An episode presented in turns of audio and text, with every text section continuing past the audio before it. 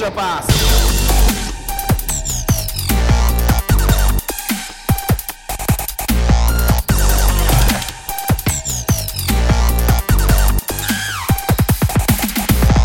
皆さんこんにちはエクストラパスポッドキャストですズボンです日本一スタッツを取る素人、慎太郎です。よろしくお願いします。よろしくお願いしますはいいいねこのペースでやれる感じがいいっすねそうっすね。うん。のんびり行きましょう。はいと何ですか？あの告知としましてははいあ、そうですね。はい。えっ、と、バスケットカウントさんね、大手バスケットボール専門メディアですけれども、はい。はい。えー、僕の方が、えー、レビュー記事とかプレビュー記事とか、まあ、あと B ライブとか、ウィナーだとか、なんかそれの記事をね、たくさん書かせていただいておりまして、はいはいはい。一応週に4本ぐらいずつ出てくような、うんはい、感じになっておりますんで、ぜひ見ていただけると嬉しいです。やばいよね。だってバスケットカウントさんで一番記事書いてるまであるよね。なんで、まあわかんないけど、だから、その編集長とか、お、そのね、あの、中の人以外だと多分、一番書いてるよね、多分ね。どうなんだろうね。うん、うんそれに加え編集長とか以外だとそう。一応、一応まあ多分仮で一応取材申請してるんですけど、あほうほうほう。の、えっと、今度の土曜日、22日の日の、はい。えー宇都宮と、えーアルバルクの試合いいね。をバスケットカウントの人間として行ってきます。バス、えーっと、ブレックスアリーナ。そう、ブレックスアリーナ。うん。ああ、いいっすね。はい。あの、ブレックスアリーナやっとね、開幕節なんで、うんやばいことになりそちょっと、あの、その辺の記事も多分書かせていただくことになると思うというか、書かせていただきますので、はい。う。はい。えーっと、見ていただけると思います。そして、慎太郎さんはね、あの、はいや、もう、めちゃくちゃ専門分野ですよね。ね。はい。あのー数字、 advanced stats について、ちょっと記事を書かせていただいてます。多分月に2本ずつぐらい、えっと、選手の記事と、チームの記事みたいな風に、数字みたいな風に分けて、ちょっと分析していくようなね、あのーちょっと、一歩踏み込んで、たくさんのスタッツマニアを作り出してしまおうの回ということで、そういった目的でですね、ちょっと書かせていただいてます。ちょっとね、難しい、人によっては難しいからと思う内容かもしれませんが、多分うんエクパのリスナーの人は、うん。あの全然ついていける内容だと思いますので。確かに確かにはい。もう、もう聞き飽きたよ感あ。るぐらいの逆に感じだことこ思うんです。のリスナーさんに関してはもう知ってますっていう感じになるかもしれないよね。したら、あの、下にランキングつけてますんで、そのランキングだけ見ていただければ、ああ、なるほどねってなると思いますんで。いや、俺本当まあさ、まあ、あえて言っちゃうけどさ、ね。あ、言ってください、言ってください。もう出てるんで。ぜひ見てもらいたいから言っちゃいますけど、新州のね、はいあの選手が、お やばいよね。全然だってあの。す、あ、まあ、見て、誰かは言わないけども、あの選手って言うたらさ、まあ、ザ・ディフェンスの選手じゃん。そうよ。がまさかの、うんはい、えっ、と、何この、えー、EFG% 93%っていうね、ぶっちぎりの。ね。まあもちろんね、その使数が少ないから。本数がね。まあまあ、うんそうはなるんですけれども、うん。うん。いやー、びっくりしたというかね、うんちょっとビビりますよね、これは本当にね。うん。フリースローより高いからね。EFG%93%。はい。いや、まあ、だから、6試合だから、結構はいはいはい6割台、7割台のオンパレードだったんですよ。はいはいはいはいで、僕、それあまりにも高いから、あまあ、うん50ぐらいで、トップ50で実は、まあ、裏話は裏話なんですけど、送ったら、まはいあ、さすがに50は多いっていうことになって。確かに確かに確かに。うん、30に多分なってるんじゃないかな。トップ30で、30うんうん、出してるんじゃないかな。ってなると、だから1、1チーム1人から、うん1人ないしは 1. 点何人ぐらいのうん人が入ってるんじゃないかなと思いますね。はい。なるほどね。んそうそうそうそう。上位の選手が EFG で見たら上位だけど、普通のフィールドゴールで見たら、多分ランク外になる選手もいるっすよね。そ確かに、ね。い。こが面白い。うんうんうんうんうん。そうそう。だから、ー皆さんもね、その、そのあたりをちょっと、その、教示、数字のね、教示をうん見ていただければと思います。まあ多分、この、興味がある人は興味ある分野だと思うからさ。んそうっすね。うんアドバンスドスタッツって言われるけど、結局、なんか何なの？みたいな結構あると思うんで、こう一つ一つね、それを、こう、ハードルをクリアしていけるというか、え理解、うん噛み砕いていけるっていうのはすごくいいことだなと思うんで、僕も楽しみにしております。うん。うん。多分、計算式の意味まで知ってる人って意外にこういう数字があるんだよは知ってるけど、なんでこれがこういう数字でこういう意味があるのかなっていうところまで一応ね、あの、数式の意味とかもうん。解説していければいいかなと思ってるんで、よりね、ちょっとあの、どやっていけるように、皆さんがね、いかにどやれるかをね、考えてますから、僕は今。はい。はい。えー、ということで皆さんぜひね、あのーいエクパのツイッター、僕全然運用してなかったんだけど、慎太郎さんがちょこちょこリツイートとかしてくださってるんで、そうです。あの、はい。そういう記事とかもちょこちょこリツイートされてますので、エクパのツイッターもぜひフォローしていただけると嬉しいです。よろしくお願いします。お願いします。ほぼ僕です。いや、俺、マジで、マジでログインしてないからね、本当に。はい。僕毎日やってます。あ、そうなんですね。ありがとうごはい。ざいます。あの、エクパからいいね来た人は僕がいいねしたと思ってください。ます。はい。はい。いえーはいじゃあそんな感じで、今週いろいろ話すことありますね。じゃあニュースに行きましょうか。はい。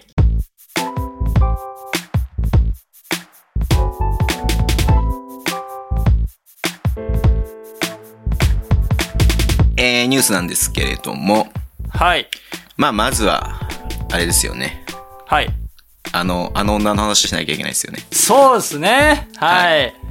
我らがアリーナ MC なぎささんですね。はい。はいあの、横浜エクセレンスでアリーナ MC デビューということでね。ねはい。私、行ってまいりました。潜入してまいりましたんでえね。いやー、行きたかったなーちょっとね、僕、ほ家のちょっと都合で行けなかったんですけど、はい。どうでした？あの、あのですね、まず、会場、横浜武道館僕初めて行くんですけど、なんかね、すごい行列できてたから、あ、これもしかしてと思ったら、エクセレンスの行列ができてて、ちょっとね、スタッフさんもまだ慣れてない感じが出てましたね。ちょっとバタバタした。うんこの2000人っていう人数に多分慣れてらっしゃらない感じがあって、うん中の方の人とかね。だから、うんあの、待機列のこのパーテーションあるじゃないですか。こうなら、こう並びましょうみたいな蛇行するような並び方はいはいはい。あれが、あの、なんて言うんですよ、その、悪い意味じゃなくて、こう、すごいこう、あの、時間によってこう、組み直したり、試行錯誤しながらうん、数をめ、その、その時その時で多分考えて、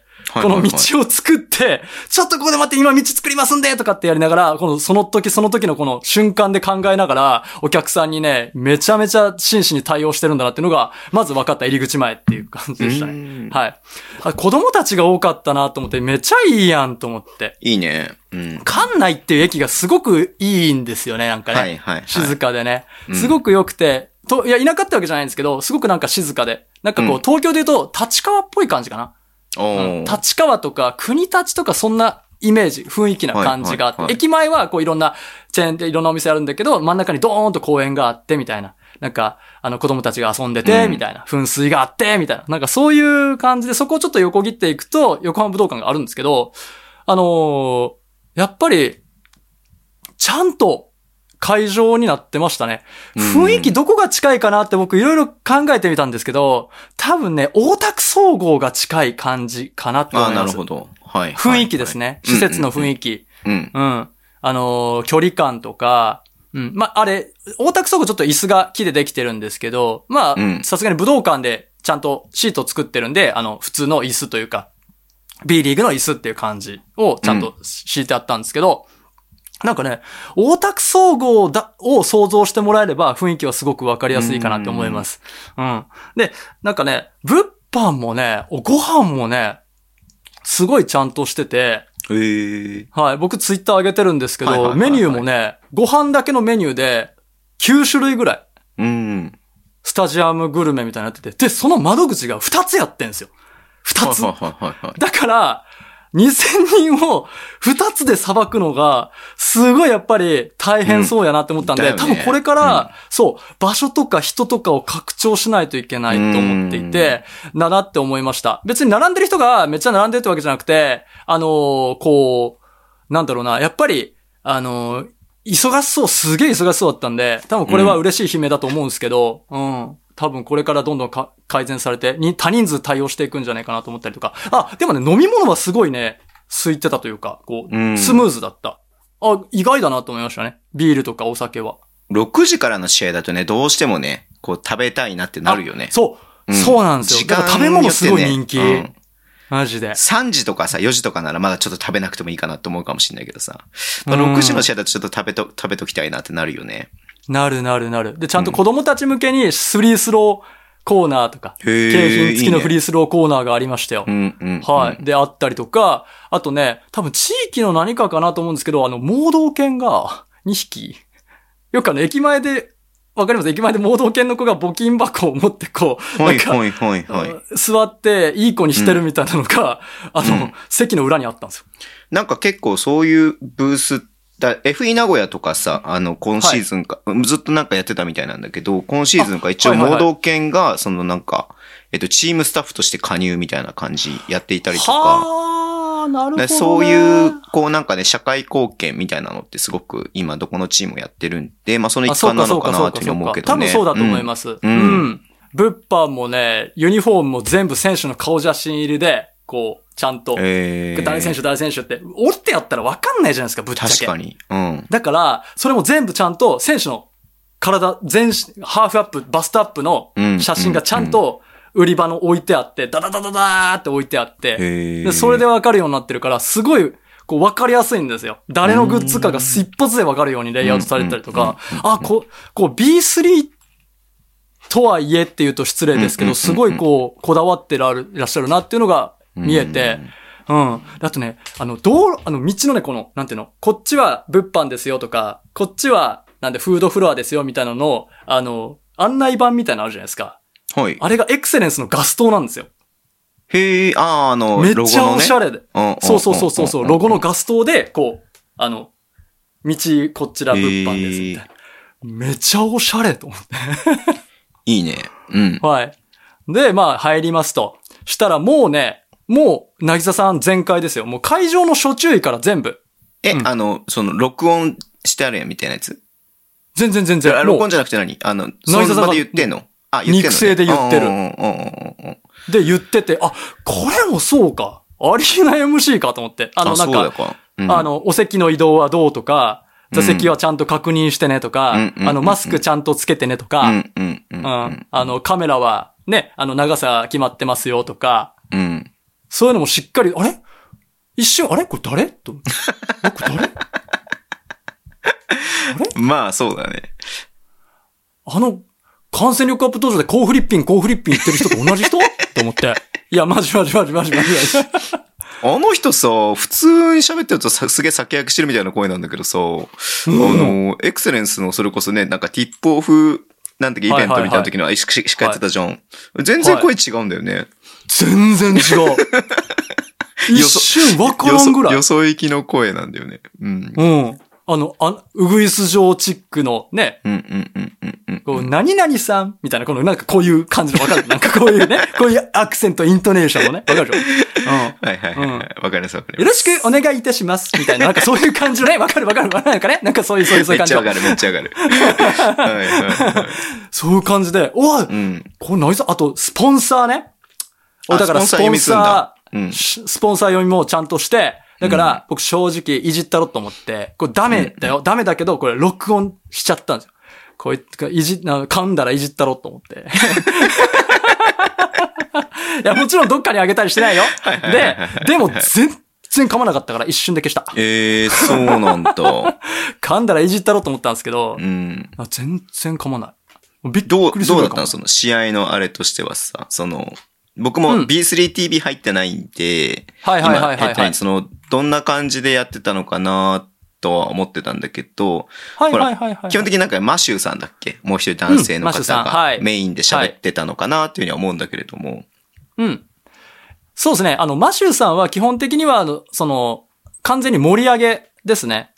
ああ、そうなんの、だ。シュートが決まった時の、はいはいはいはい。グーステアーみたいなのとか、はいはいはいフリースローさあ手を挙げて応援しましょうとか、うんうんうん。そういう盛り上げとかを、このやることとかね、このなんかこう、だ、その、誰々ナイスショットみたいな、そういう、いわゆるこの、DJ、DJ って言っていいのかな？なんかそういうんのをやって、で、状況説明は、なぎささんが。あファール、そういう何番、誰々さあん、ー誰々さん、誰々選手みたいなことを。はいうんはいはいはいはい。フリースロー、ツーショットが与えられます、みたいなこと。やったりとか、あとは、えっと、それ以外は全部やってたね。会場、な、2115名のお客様、えー、チーム新記録更新ですありがとうございますみたいなことは、なぎささんがやってた。へあの。選手への何かとか、観客への、この、手を振ってとか、うんうん。はい、踊るよとかそういう、なんかハーフタイムの踊り、うん横浜のうんね、市の歌とかの踊りとかの愛の手というか、やるよみたいなの盛り上げは、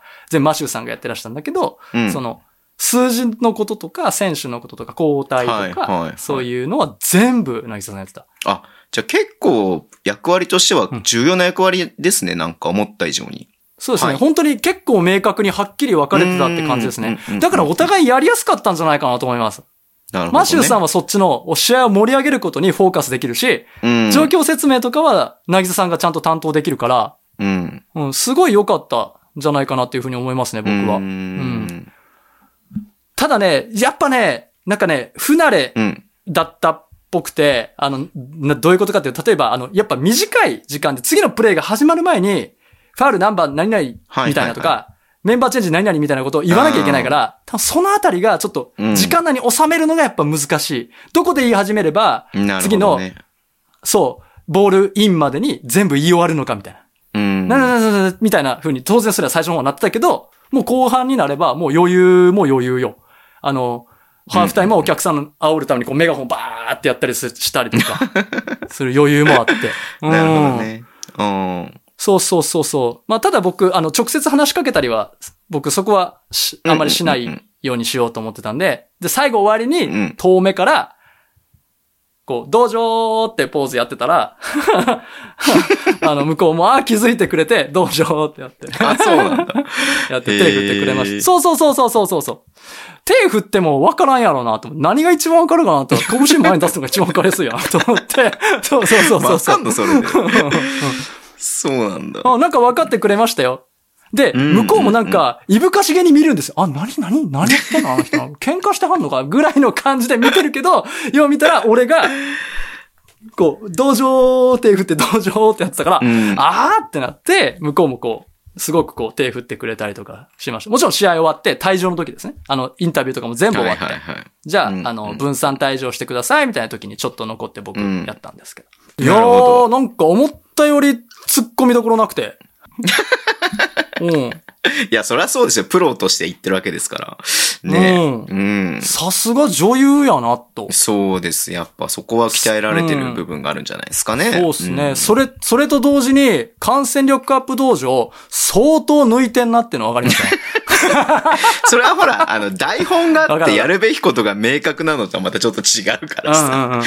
そうね。行き当たりばったりでね、そうそうそうそう言わせてるからね。そうそうそう。フルアドリブやからねそうそう、アドリブでね、瞬発力求められるから、あれは。うん。そうそう、女優さんには濃くよな。よう考えたらね。例えばってか俺聞くからね、深入りで。そう例えばどう変わると思いますかとかさ、本当そうだと思うよ。うん。踏み込むからね。そう、確かにそうかも。確かにそうですね。あとはまあ、だからもう、チュクディエベレマドアバムに期待ですよ。うん。そこに期待かなって思います。もうね、はい。ありがとうございます。レポートしていありただいて。がとうございま。す。はい。いや、楽しみ。僕もちょっとね、行きたいなと思ってるんで。うん。い、行きましょう？そのうちねも連れてきます？わ。あ、そうだね。確かにね。はいうん。はい。ちょっと、ちょっと行ってみます。ちょっと遠いけど、うちからだと。うん。あ、そうですね。確かに1と2件も当たるからね。そうそうそうそうそう。住所バレるわ。あかんか。そういやいや、別にいいけどさ、全然。うん。うん。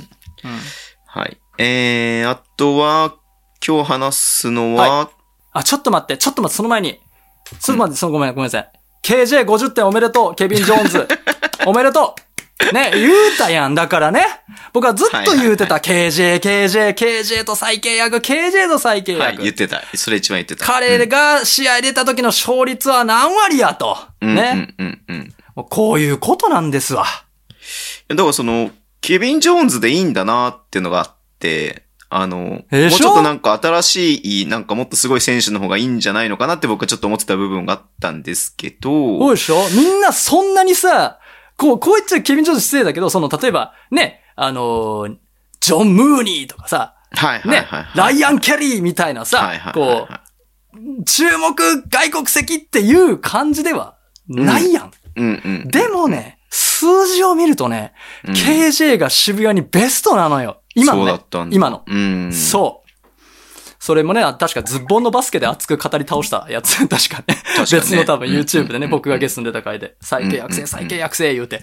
言ってたよね。うん そうそうそう。まあの、50バスカンでも書いちゃったからね、熱余り余って。あ、確かに確かにね。最低役ありがとう言ってたから、書いてたから、記事に。うんいやー、はい、50そういうこ得点とです。ね、すごいですね。あと2点入れとけば、はい、あの、ロシターのも持つ記録に並んだんですけれども、そうですね。まあうん次の機会にということで、はい。まだまだまだありますんで、はい。ごめんなさい、差し込んで。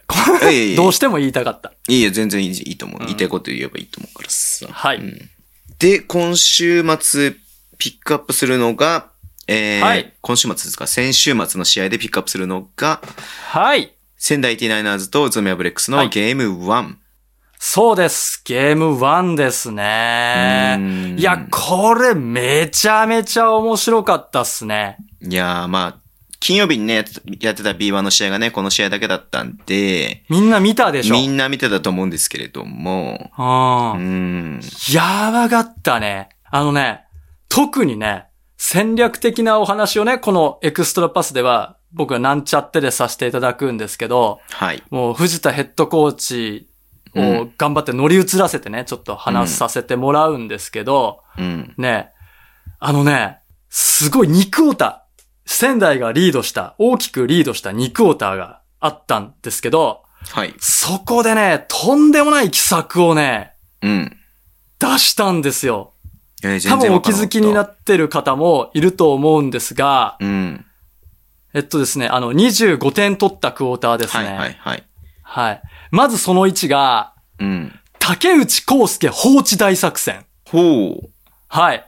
竹内康介選手と小寺さんのマッチアップだったんですよ。うん。もう一回2クォーター見てもらうとわかるんですけど、うんワンアームに寄ったポゼッションないですからね。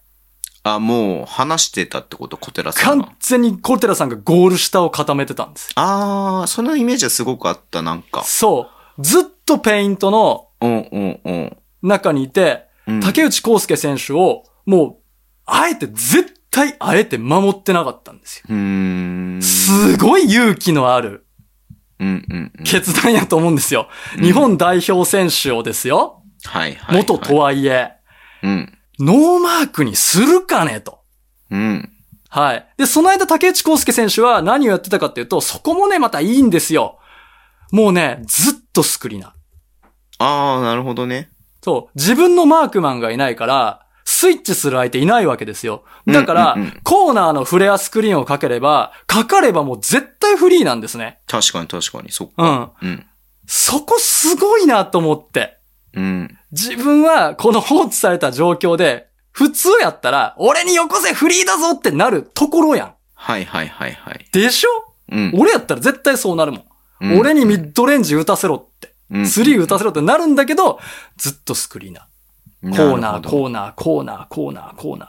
もうそこがね、もう感動したっていうところがまず一点ですね。うんもうぜひ見てみてください。あ、見てます今。今話しててますよ、絶対。あのさ、だから、なんか小寺さんだけ一人ゾーンやってるみたいな感じで、そうそうそあこのう。人、みんなマンツやってるのに間違ってゾーンやってる人みたいな感じになっちゃってるよね。そう、だからルディ・ゴベア状態だった。そうそうそうそうそう。そうとリモプロテクターでずっとペイントの中にいて、そで一応その、コースケ、竹内選手どこにいるかっていうのを、なんかみんなに指示、こ声で多分指示してるみたいな感じう。は。そうそうそうそうそう。だから、そう、分かってはいるけど、ついてないんですよ。そうだね。うんうんあえてね。うんうん絶対。これ、どぎも抜かれましたね。なるほど、そういうことだったの。なんかやたらペイントでなんか守ってんなとは思ってたけれども、うんそういう意図だったのか。完全にそう。いや、違うかもしれない。僕会場にいたら絶対質問してて、あれ作戦。うんうんうん。100%絶対答えてくれないと思うんですけど、ちょっと教えてもらえませんかねって面白い。あ、でも確かにこれ、小寺さんがずっとペイントに行って、そこに入ってくるのを全部こう、シャットアウトするみたいな感じになってて、そう。で、他の選手が結構流動的にスイッチをかましたりとかする、みたいな感じになってるね、見てると。そうそう。なんか、言われてみるとスイッチディフェンスとかこれこそマジでジャズ、ジャズなのよ、これ。はいはいはい、ほぼユタジャズだったの。うんそう。あの、今ゴベアいないけど、うんいる時の、スナイダーが使ってたディフェンスを、うんうんうん。まさにね、やってはったんですよ。へえ。見てこれもう一回見てみよう、このクォータうー。ん、2クォータそう、でだから結局その3ビッグがうまく生きてるなっていう印象が、あの、初めー。あて。ったでしょ？そう、今までちょっとなんかうまくいってないなと思ってたんだけれども、でしょ？はい、今節はなんか3ビッグがうまくいってるな。まあ、点差がね、プラスマイナスで見ると多分小寺さんのプラス、プラスマイナス結構いいと思うんで、いい、いい、いい。う。うんん。なるほど、そういうことだったんですね。うん。そうなんです。で、そこで終わらないんですよ、藤田ヘッドコーチは。へえ。そっから、2クォーターはもう常に戦術小寺さんですわな。おおおおおおおまず、そうだよ。ハイポスト。絶対ハイポスト。で、そこから、シザーズ、スプリット、ハンドオフ。はいはい。で、クリアアウト。速攻の時は、小寺さんがクリアアウトして背中で押さえてドライブのアシスト。ね。で、パスで、もう全部パス、パス、パス、パス。うんうんうん。正直ごめんなさい。あの、し受け手として、小寺さんって、そこまで得点期待値の高い選手じゃないから、はいはいはい。でもじゃあそれをフル活用するためにはどうしたらいいのかっていうと、ハイポストで持たせるのが一番なんですよね。うんうんうんうん。まあ、琉球の時もどこって言えない。全部、全部。2クォーターの小寺さんが出てらっしゃる、ポゼッションはほぼすべて、まずはハイポストから。うん。うん。そっからスクリーン、スクリーン、スクリーン、スクリーン、スクリーンっていう動きばっかりなんですよ。で、うんそれがバシバシ決まるんですよね。そうだね。うん。うん。さすが B2 の元アシスト王と言いますか。やうん。うん。っぱり小寺さんの使い方が一番こう、輝く、はい攻守の面で、うんうんうん。多分その時間帯は日本のバスケシーンの誰よりも輝いていたのが、小寺さんだったんですよ。間違いなく。本当に。はい。はいうんその金曜日のその時間とマッチアップの中で。あの時間帯は小寺さんだろうっていう。うん。うん。そう。で、大量のリード10 25対14っていう、うん。あの自分たちのバスケットが、うん。いつものね、ジョシュ・スコットっていう大きな武器うん、を使うにもデコイにも使えない。うん、じゃあ、あの、ボールマン、比江島選手とか、ね、イカルガ選手とかに集中できるよねっていう時間を作って守り切った仙台。うん。で、戦術小寺さんで効率よく得点を決めていた。うんじゃあさ、このまま勝つやんとはいはいはい。思うでしょ？うん。でも違ったやん。うん。これがね、またね、まあね、この、なんていうか、その、な、時の運じゃないけど、もう運、だから、た、宇都宮が手繰り寄せたんですよ。はいうん。あの、6分、確かね、4クォーターの残り6分40秒ぐらいから、うん。40秒にターンオーバーしたんですよ。それまでは2桁点差だったんですね。えっ、と、そうだね。6分40秒ぐらいだね。スコットのフリースローがあって、うん。で、フリースローが入って、えっ、と、はいインバウンズしたんだけれども、いわゆる、宇都宮のフロントコートでターンオーバーをしてしまって、そで比江島くんに、えー得点を決められてしまうと。エンドバウンドされてしまうと。ここが結構流れが変わったとこだったなって僕もう。そう。見てて思ったよね。うん。ですよね。そうで、。ここでさ、タイムアウトを取るのがさすがだなって僕思うんですよ、藤田ヘッドコーチ。10点差あるから、はい僕、取る選択肢うんなかったんですよ。うん仕切り直していけばいいじゃん。フリースローだから、決まったとしても自分たちのエンドインバウンズでいけるし、はい話す時間あるじゃないですか、選手間で。だから、選手間でちゃんと調整してセット組んで次これで行きましょうで、いけると思ったんですけど、うん藤田ヘッドコーチタイムアウト取ったんですよ。うんヘッドコーチにとって多分常識なのかもしれませんが、僕には、うん。あ、取ったと思って、うん10点差あるのに取ったぞ。うん。なんか起こるって、うん。多分、藤田ヘッドコーチはそれを思って取ったんですけど、うん僕はその取った行為で、あ、これなんか起こるんやって、なるほどね。思ったんですよ。いや、何かわからんですよ。何かわからんけど、なんか起こると思思わはったって、したら、そっから連続でターンオーバーですね。オフェンスファールも相まって。うん。ボンボンボンってターンオーバーして、で、残り4分28秒には、放置され続けた竹内康介選手がはいワイドオープンのコーナー3を決めるんですよ。はいはい。これでさら、らに流れが変わって、そっからまたターンオーバーしちゃうんですね。うん、はい。で、あの、仙台はどういう、もう確実に行きたい仙台は、ポストを選択するんですよ。ポストアタックを選択して、キックアウト3っていうのを選択するんですよ。うんそれが一番やっぱり、あの、確実というかね。うん強いムーブなんで、そこを狙っていくんですけど、入らないんですね。うーん。入らないんですよ。スティール、な、スティールでもないんですよ。なんかね、投げたら選手に当たったみたいな スティールとかがあったりなんか肩に当たりましたみたいな、宇都宮のみたいな。そういうことがあったりして、なんかこう、手繰り、手繰り寄せられて、競り負けた、なんか宇都宮らしい、うんなんかわからんけど点差詰まってきてるっていう、うん その感じがね、怖かった試合だったなと思いましたよ。本当に。そうだよね。だからこの後本当に2点しか入れてないもんだだからね、オフィシャルタイムアウトの以降ね、仙台はね。そう。そう。そうなんだよね。うんそう決められてないでしょそう、これがだからね、やっぱそのディフェンスの部分でっていうのがやっぱり、すごい試合だったよね。うん。そうですね。なんつうかな、ディフェン、なんて言えばいいのかな別に、こうなんて言えばいいんだろうな、特殊なディフェンスをしてるわけではないんだけど、なぜか宇都宮の方にボールが行くみたいな、うんうんあの B リーグあるあるですよね。うん。なぜか宇都宮の選手のところにリバウンドが行き、なぜか宇都宮選手の足とか体とかに当たりみたいな、なんなんだろうこれっていう。多分それも、そのだから、日頃のね、なんていうの、うん。その、体が反応、反応っていうか、そこにおれば、確率論的にボールが飛んでくるっていうのが考えてなくても体に染みついて動いてるっていうのが、すげえなんかこう、怖かった。マジで、と思った。うん。これが宇都宮のディフェンスだ、リーグナンバーワンのディフェンスチーム、去年はね、だはいった。宇都宮のディフェンスなんだって。なるほどね。思いましたねこの2クォーター、4クォーターは、何回見ても面白い。うん。はいはい。流れのね。ボードで説明したいぐらい。うん。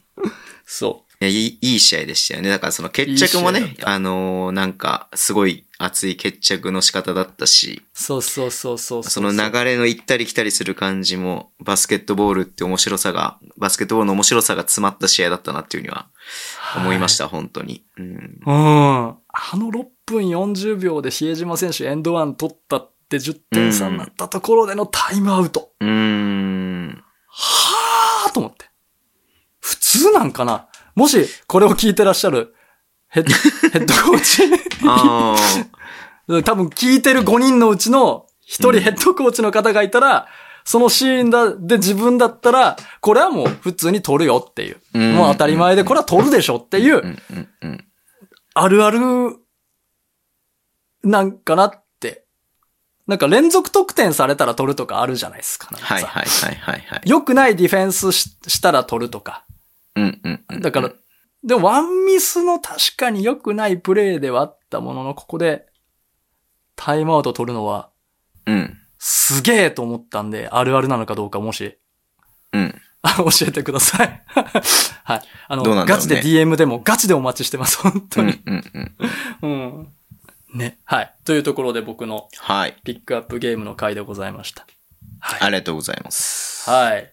一応なんかメッセージが一個来てるんで、それ読んでもいい？あ、そうだったっけ？はい、お願いします。はいはいはい。えっ、と、め、め、DM いただきました。ほいほいほい。おにょさんからいただきました。あ、おにさん、はい。ズッポンさん、慎太郎先生お帰りなさい。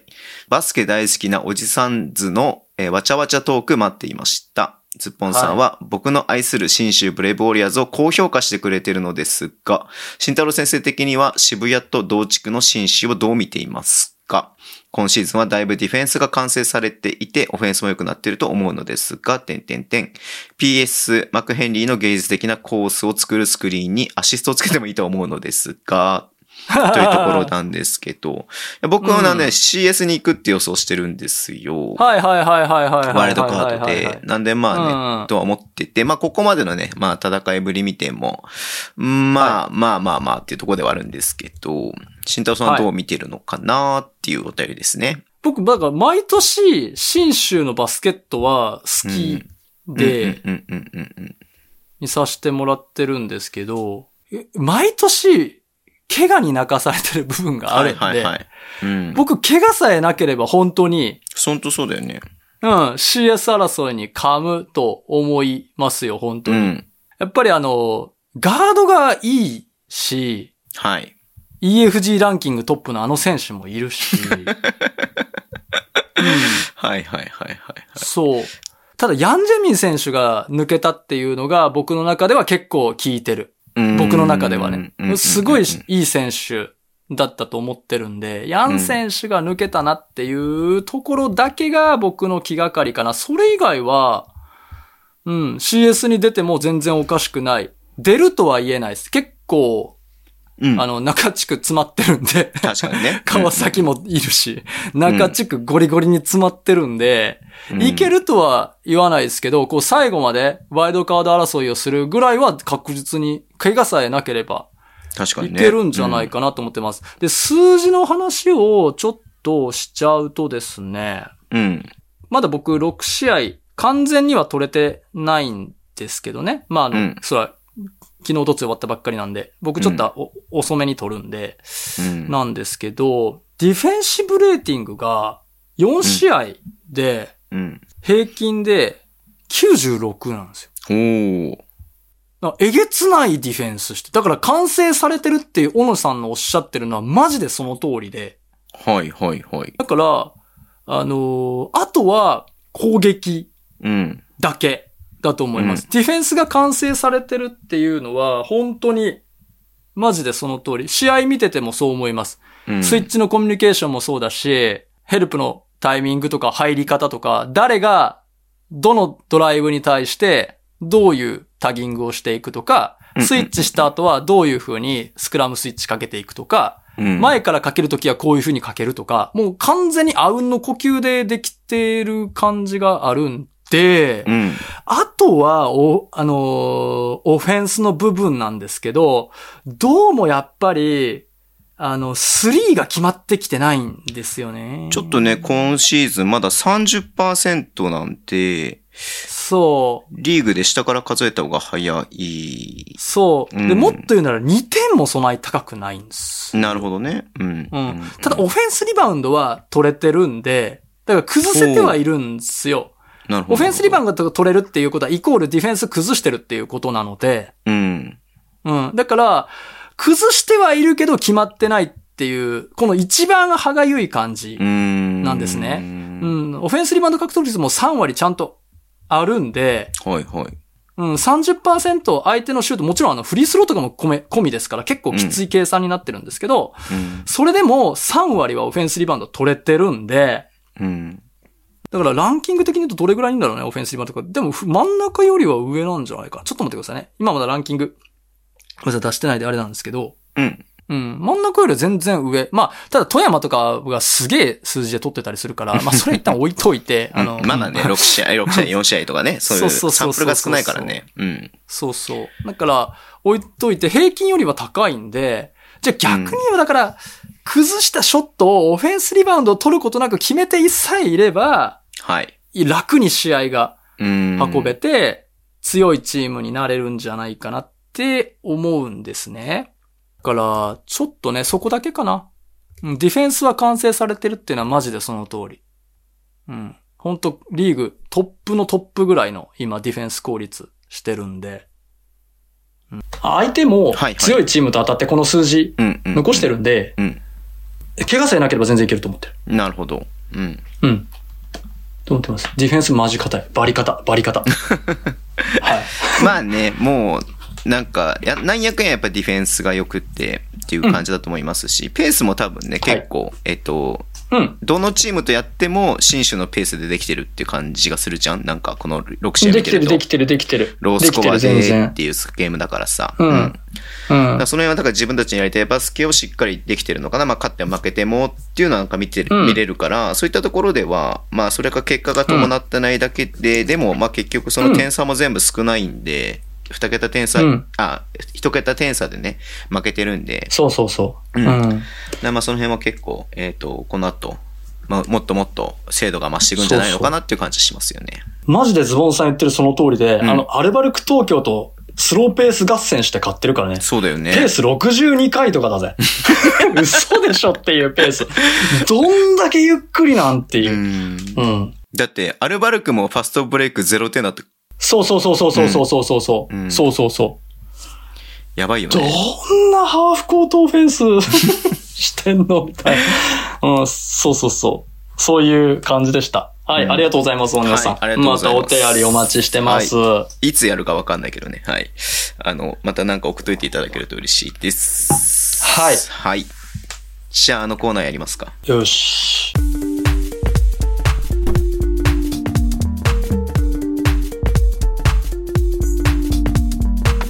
ミステリーコーナー来たねこれね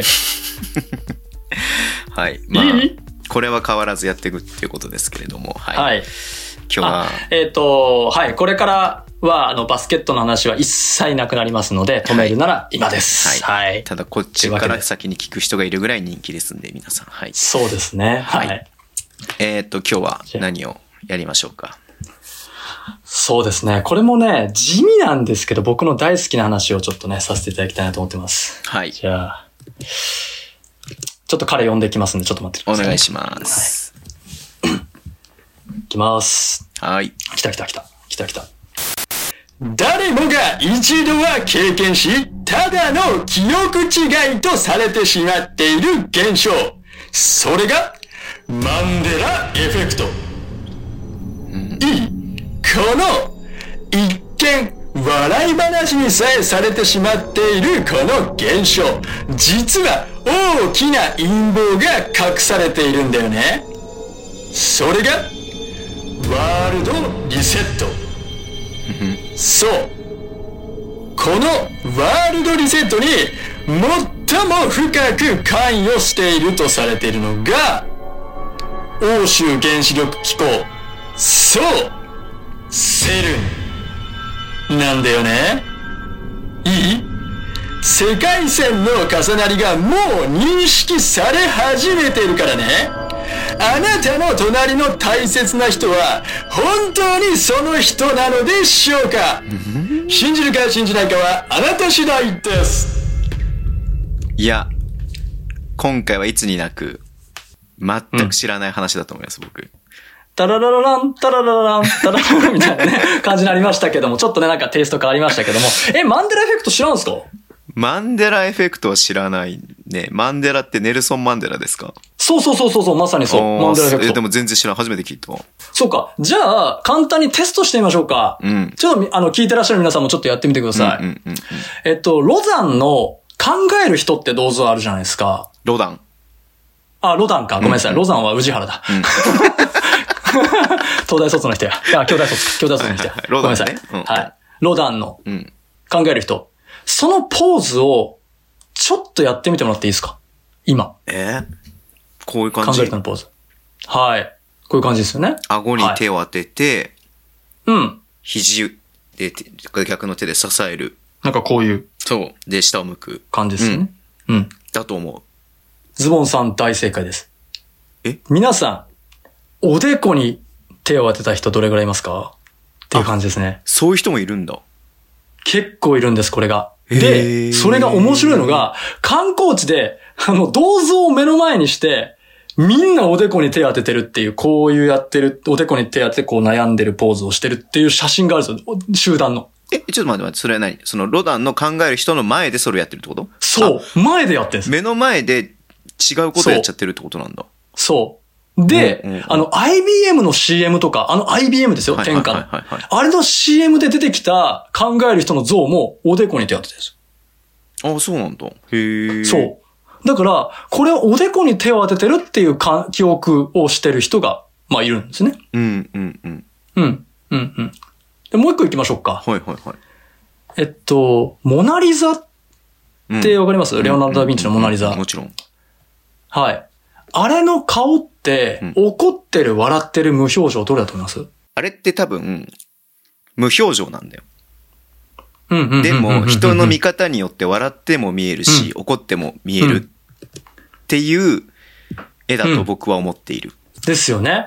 謎の微笑っていうぐらいですから。うん。でも皆さん、一回モナリザの画像を検索してみてください。実際に本当に、本当にモナリザの画像を検索してみてくださいね。あの、はいえっと。今まさに飾られてる。うん。はいはいはいはい。美術館に飾られてる。うん。思いっきり笑ってません？これ笑ってるって言えるの？思いっきり笑ってません？これ。思いっきり笑ってる？うん。口角をめっちゃ上がってません？ああ、まあ、口角上がってるといえば上がってるのか。だから、謎の微笑って、なるほど無表情かなって。え、なんだろう？ちょっと思うんですよ待って、これ見てこれなんかさ、いろんな画像が出てきて、どれが本物かわかんない。うん。あ、なるほどね。はいはいはいはい。うん。はい。うん。あの、本物のやつですね。あのうんうんうん。で、謎の微笑って言われてる割には結構笑ってるんですよ。うん。じゃあなんで謎の微笑って言われてんの？みたいなことがあったりとか、あったりとか、特に欧米の人とかって口元で表情を見るから、はい。すごい敏感に感じるはずなのに、思いっきり僕みたいなもんが笑ってるやんって思うのに、これ笑ってないって見えるんだってなるほどね。ちゃうんですね。ううんん。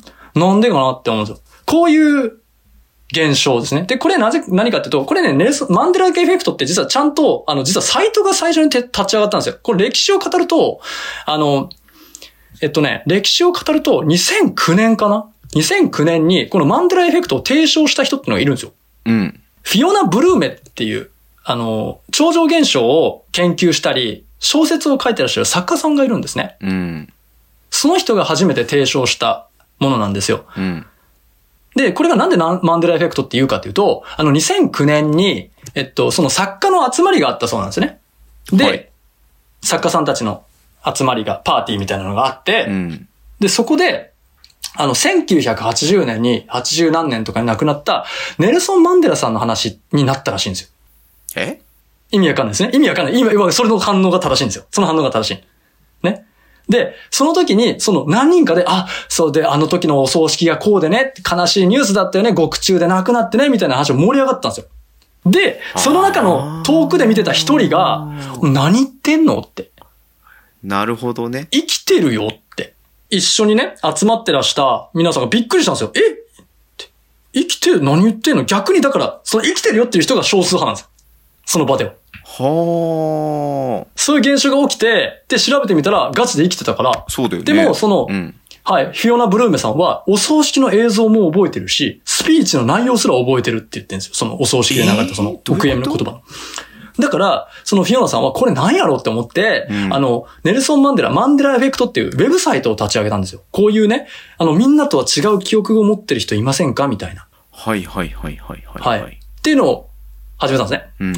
で、そしたら最初の方は別に誰にも注目されてない、しょうもない。うん。アクセスぐらいのサイトだったんですけど、実際に2012年に亡くなったじゃないですか。うんネルソン・マンデラさん。2017年亡くなったじゃないですか。うんで、そこから、え亡くなってたんじゃないの？っていう人が世界各地に現れたんですよ。なるほど。それも1980何年、獄中で亡くなったっていう記憶ががっつり一緒なんですよ。はいはいはいはいはいはい。その1980何年に、ね、獄中でネルソン・マンデラ氏が亡くなったっていう、うん。確かそう、そういう話は合致してる。うんうんだけど、場所が点でバラバラで、そこにめちゃくちゃ集まった。だから、マンデラエフェクトっていうサイトが盛り上がったんですよ。うん。で、今ではこう結構、あの、し知る人ぞ知るじゃないけど、そういう、ち、し知名度のある現象になったんですよ。まあ、まあ、細かい話で言えば、例えばピカチュウの尻尾の先の色は何色ですかみたいなところがあったりとかさ。まあみんな黒って書くけど、実は黄色だよみたいな。はい。まあ、ちょっとした記憶違いに見えるんだけど、うん。なんかおかしいよねと。うん。うん。確実に特定の記憶があるっていう人が世の中には存在するよね。なんだろう。シンクロニシティの話にもちょっと近いのかなって思ったりとかもしたんだけど。そうっすねうん。そうっすね。うんシンクロニシティっていうのは同時多発的になぜか同じ現象が起きてしまうっていう、その謎の現象ですよね。うんん。ううんそう、せっか、1980年にね、国中で亡くなった、みたいな。で、2013年に、ほん、こっちの世界では2013年亡くなった、みたいな。こっちの世界だって言い方、あれですけど、うん。で、これが、要は、あの、いろんな人の見解で言うと、パラレルワールドの重なりが原因である、と唱えるうん物理学者さんも多くて、要はだから、いろんな世界が多重で存在しているから、その世界が干渉し合って、うん。ある半分はこっちの世界のお話にうん。なり、半分は別の世界の話になる。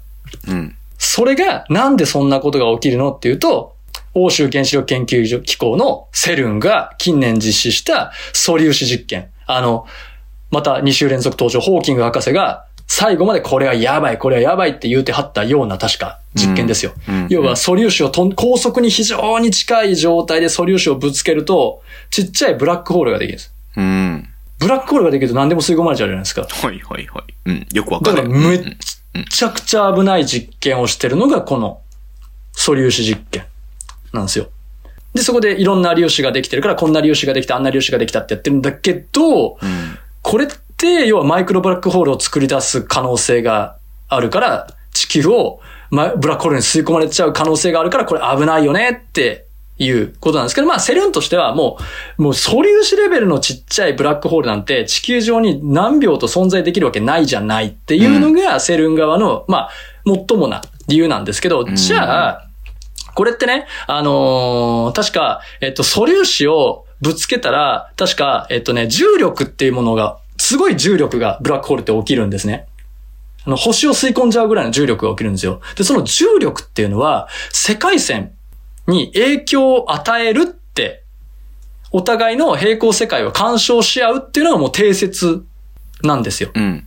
重力によって、この世界の均衡っていうのが保たれていて、その重力が全てのその世界のバランスをとってるから、重力が崩れてしまったら、世界線も崩れるよっていうのが、あの、定説なんですけど、うん。まあ、そのセルン1個じゃ無理なんだけど、その無数にあるパラレルワールドで、同時多発的にそのセルン的な実験がガンガンガンガン行われてしまったら、大きな影響が与えられてしまうんじゃないかっていう仮説難しい。なんですよ。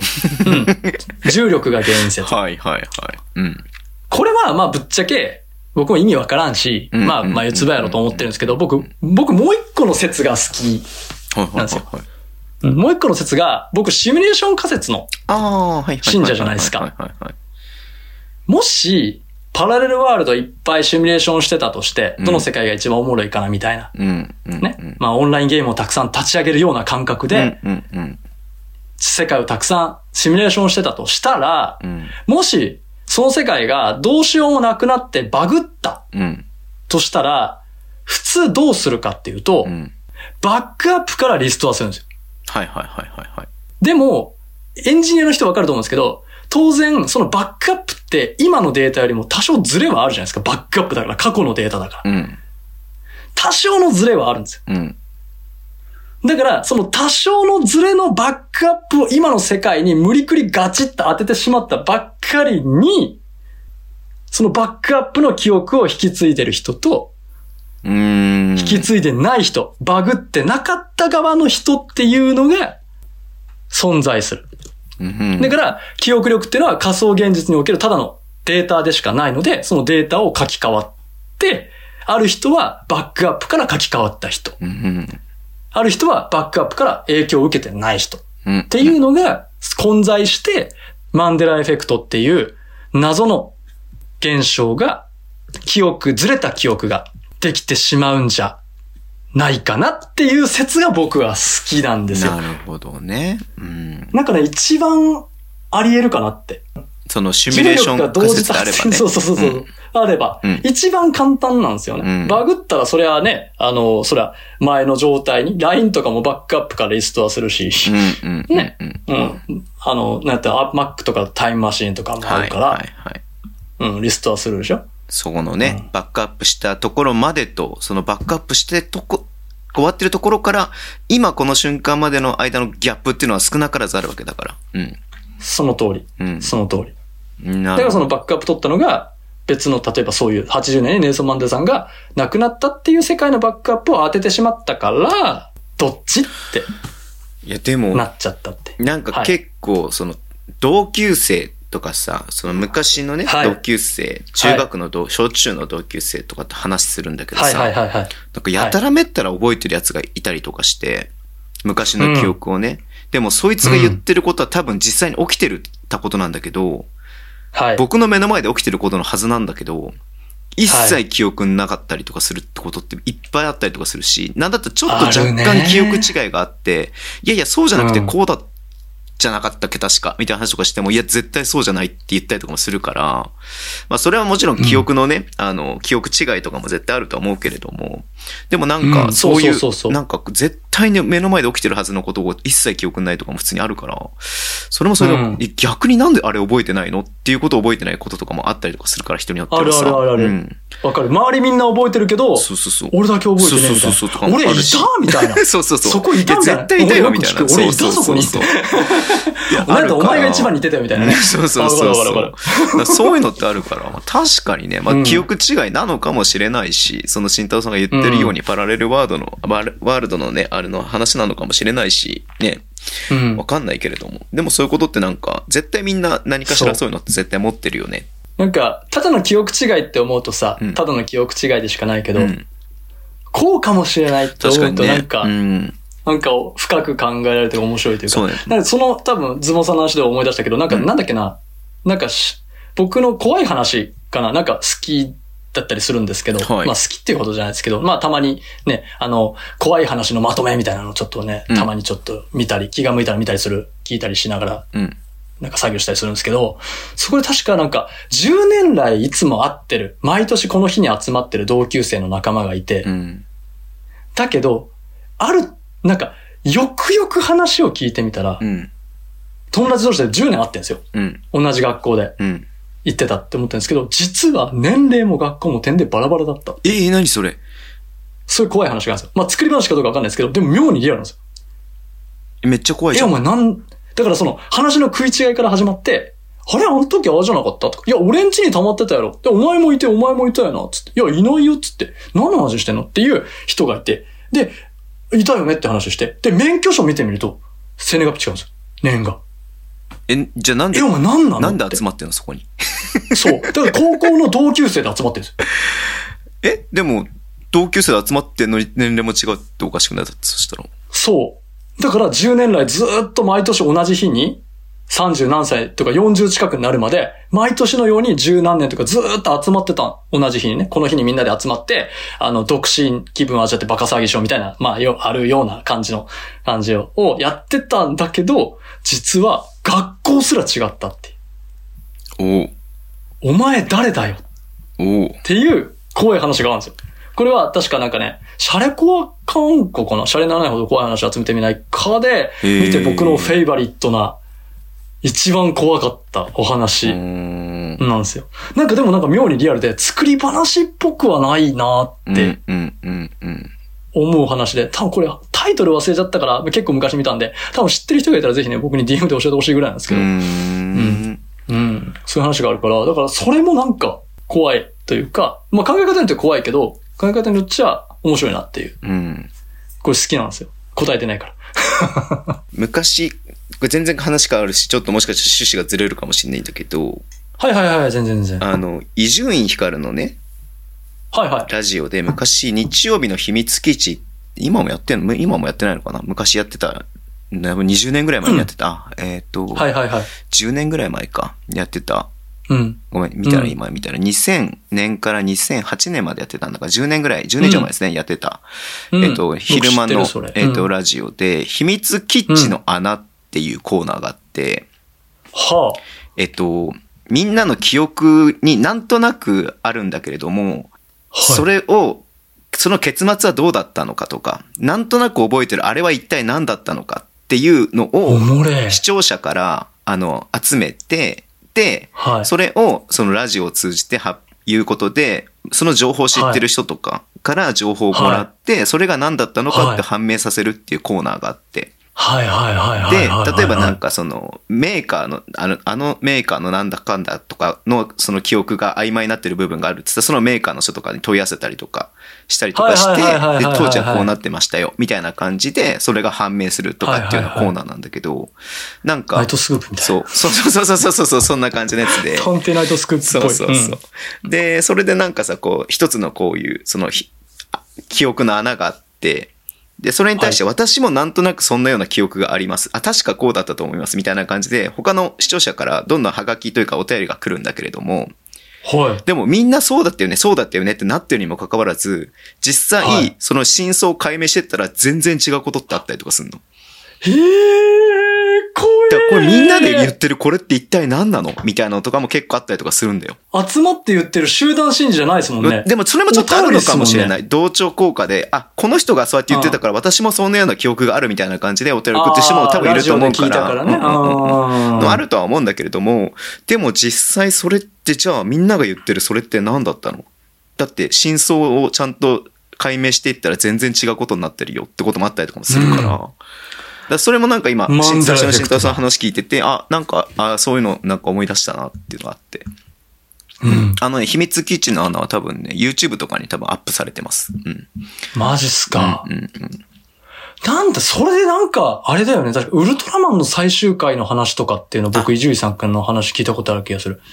謎のウルトラマンのなん最。終回の話。なんかそういう記憶があるんですけれども、でもインターネットとかで調べると、私の知っている最終回と違うんですけれども、あ、私の見たあれは何だったんですか？みたいなね。のとか結構あったりとかするんだよ。ねえ。なあ、それ、そのコーナーだったんですね。確か俺、伊集院さんなんか別のラジオかなんか、うんそれかテレビ、都市伝説やりすぎか、ああ。やりすぎ都市伝説で、テラーで、確かお話になった。はいはいはい昔ラジオやっててねって言って、んその、それですね、多分。うん。あと、あのね、なんだっけ。これ全然、全然違うけど、えっ、と、なんだっけな、なんとかの試練っていう、なんだっけな、なんだっけな、疾風の試練だっけな。んだっけな。ななんかゲームがあって、風来の試練かな？風来の試練かな。うん、ごめん、ごめん、あんまねゲーム詳しくないかわかんないんだけど、で伊集院光それがすごく大好きで、ずっとやってたんだって。はいはいはで、とある時に、あの、い。はい。見たこともないような敵キャラが一回出てきて、はい。でもその一回しか出たことなかったんだって。で、攻略本とかにも載ってないし、友達とかにも話はいしても、そんなキャラ出たことない、見たことないって言われて、はい。で、伊集院光が、たまたまそのメーカーの人というか、それを作った人と仕事で知り合って、あの、はい。なんとかなんとかっていうキャラが出たんですけど、あれ一回、あ、先にも後にも一回しか出たことないんですけれどもって言ったら、メーカーの人、はその、目、作った人が目の色を変えて、伊集院さん、はい。そのキャラクター、発売前にデータの関係で削除したキャラクターですって。怖くない？どういうこと？怖くない？だから、え？開発途中ではいたんです、そのキャラクター。で、も、ちゃんと発売版として出したのには、データとしては消してるんだって。うんねでも出てきたんだって。うん よくわかんないよね。何なんだろうね。消した、全だよ。消したつもりが消えてなかったのか、もしくは新太さんが言う通り、シミュレーション仮説として、消した世界線のバックアップとうん、それのバック、うんバックとギャップで、そういうことが起きたっていう可能性もあるよねっていう。ある。だってデータとして入ってないのに、とかそのたまたま、ねそう、消してない世界線のものを伊集院さんが手に取ってしまったのかもしれないという。手に取って見ちゃったと。そうそうそう。たまたま出てきちゃった。うん。うん。うん。で、んそれ、僕もう一個思ったのが、うんうん前僕前世の話をした時に、シミュレーション仮説のメモリの。残りカス。ガベージコレクションできなかった残りカスが上書きされて、そこにひっついてたメモリを読んでるんじゃないかっていう説があったんですけど、うん。その可能性もあるなと思ってて。確かにね。うん。うん、メモリになんか残ってて、それが出ちゃった。で、一回表示されると、ロードされるんで、それってもう、あの、PC に詳しいエンジニアの人はわかると思うんですけど、うん。一回ロードされてしまったら、もう、消えるんですよ。あの、PC、コンピューターが、うんあの、メモリを開けるために消しちゃうんですよ。だから一回しか現れなかったのかなって。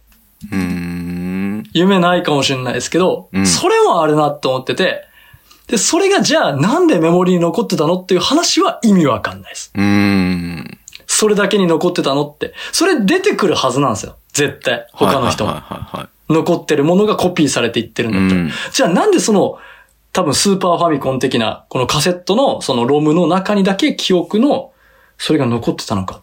これは意味わかんないです。うん。怖っ すいげえや、すごい、なんか、一時結構ラジオ好きで聞いてたから、はいはいはいはいなんか今ちょっはいと、。そのなんか記憶違いというか、なんか起き、起きない、お起きることが不思議なこととして、なんか今ちょっとふって思い出したよね。うん。それが記憶違いじゃなかったって判明した時の、僕が伊集院さんの立場になった時の鳥肌ったらないですね。そうだよね。うん。うん。あみんなに言って誰も信じてくれなかったのに、本当にあったんだっていう。これ今記事出てきたわ。マジっすか？2022年の2月に記事になってる、そのことが。え風来の試練？伊集院さん？あ、これ書いてあるわ。そうだそうだ。うんうんうん。読んでもいい？ちょっと今、慎太郎さんと。どうぞどうぞどうぞお願いしますお願いします。と芸能人随一のゲーマーでお笑いタレントの伊集院光さんが TBS ラジオ深夜のバカ力内で偶然の目撃情報を紹介したパルテノス X です。これはスーパーファミコン用ソフト不思議のダンジョン2風来の試練に登場予定だったモンスターです。開発段階でボツになったもののデータだけがロムの中に取り残されており、プレイ中の偶然が重なることで稀に登場してしまうバグは当時のプレイヤーの探求心を強く煽りましたってことなんでごめん。じゃあ僕のあれだね、僕の記憶違いで削除したんじゃなくて、だからこれもだから僕、ほらもう削除したと思ってるって記憶になってるそう、わけだから。削除したことになってるから、そう、だあの、そうなんだね。だから削除はしてなかったんだね。だからね。ボツになっててデータが残っちゃってて、たまたま出てるっていうだけなんだね。うん。うんだからロムに残ってから一回書き出されちゃったら、それはもそう、でもなんか、消しちゃうから出てこないはずなのに出てきちゃっているっていう。うん。う、そうですよね。あの、きっかけの条件がないですからね。データだけあっても条件がないと取り出せないから。そうね。うん。うん。じゃあなんでその、じゃあ、きっかけがあったのって話うん。だよね。じゃあそのきっかけを起こすプログラムが残ってたの？おかしいよねって話ですね。データだけじゃなくて。そうだよね。うんうんだけじゃなくてね。いやー、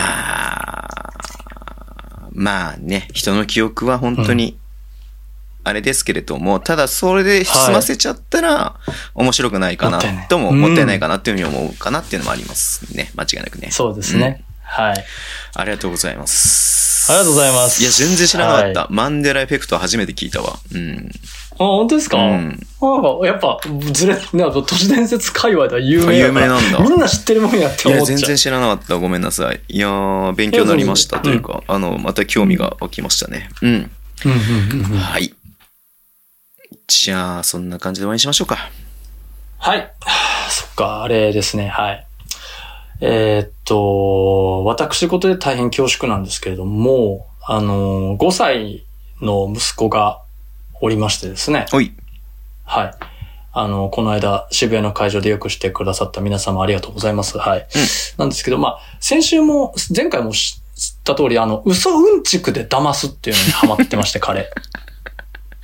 それ面白いね。うん。そう。今回、直近で一番やばかった、騙されたのが、なんかどっか、ドンキホーテ的なお店にうん。行った時に、あの、多分皆さんどっかで一回は聞いたことある音楽、ちょっと僕口じゃんみせにしますね。はい。あの、パッパーパッパッパッパッパッパーパッパッパッパッパッパッパッパッパッパッパッパッパッパッパッパーみたいなのあるじゃないですか。僕知ってます。馴染みありますね。はい。ですよね。絶対一度は聞いたことあるあの曲を聞いた彼は、あ、この曲ね、もともと確か体操の曲だったんだよ。マジで？言うて。家族みんなマジで？なんやったら、隣でネイルを見ていた JK もマジで？言ってたからね。全然嘘。